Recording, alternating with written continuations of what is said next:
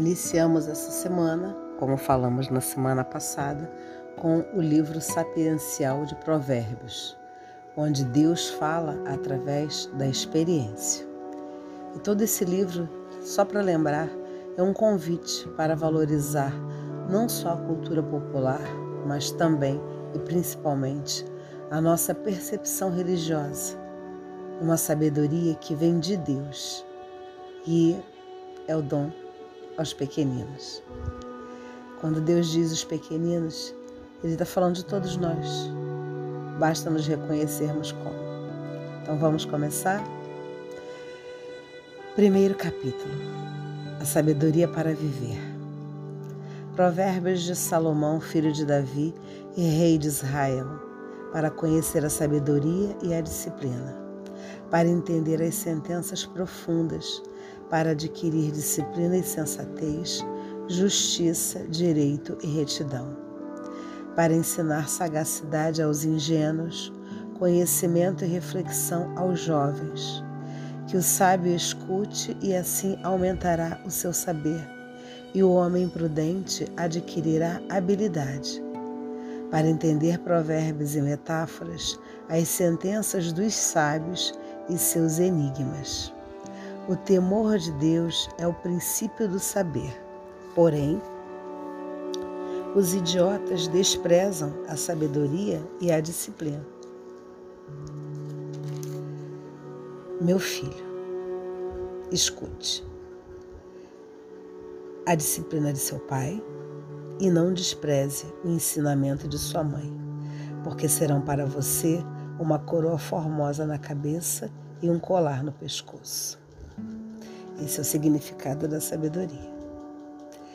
Dando continuidade, meu filho, se os pecadores quiserem enganar você, não se deixe arrastar. Eles costumam dizer: Venha conosco, vamos fazer emboscadas para matar, vamos cercar impunemente inocente, nós os engoliremos vivos, como faz a morte, inteiros como aqueles que baixam a cova conseguiremos todo tipo de riquezas e encheremos nossas casas com as coisas roubadas. Participe do nosso grupo e faremos uma caixa comum. Meu filho, não ande com esse tipo de gente, nem ponha os pés no caminho deles, porque os pés deles correm para o mal e eles se apressam para derramar sangue. Não adianta armar o alçapão quando o passarinho está olhando. No fundo, suas armadilhas serão mortais para eles próprios, que estão atentando contra si mesmos. Tal é o destino do ganancioso. A cobiça acaba com o cobiçoso. A sabedoria grita pelas ruas e levanta a voz nas praças. Ela grita no burburinho da cidade e anuncia nas praças públicas. Até quando, ó ingênuos, vocês vão amar a ingenuidade? E vocês, zombadores, até quando se empenharão na zombaria? E vocês, insensatos, até quando odiarão o conhecimento? Voltem-se para ouvir o meu aviso. Eu vou derramar meu espírito sobre vocês e lhes comunicarei as minhas palavras. Contudo, eu chamei e vocês recusaram. Estendi a mão e ninguém deu atenção. Vocês recusaram os meus conselhos e não aceitaram o meu aviso. Por isso eu também vou rir da desgraça de vocês. Vou zombar quando o terror os assaltar.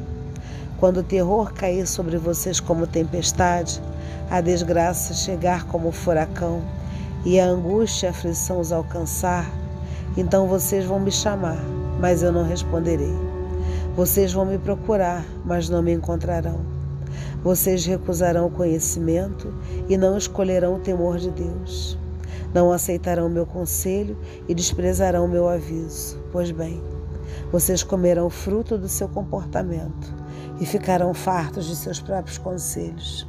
Sim, a revolta dos ingênuos acabará levando-os à morte, e a despreocupação acabará com os insensatos. Todavia, quem me obedece viverá tranquilo, estará seguro e não temerá nenhum mal. Que as palavras da Sagrada Escritura perdoem os nossos pecados e nos conduz à vida eterna.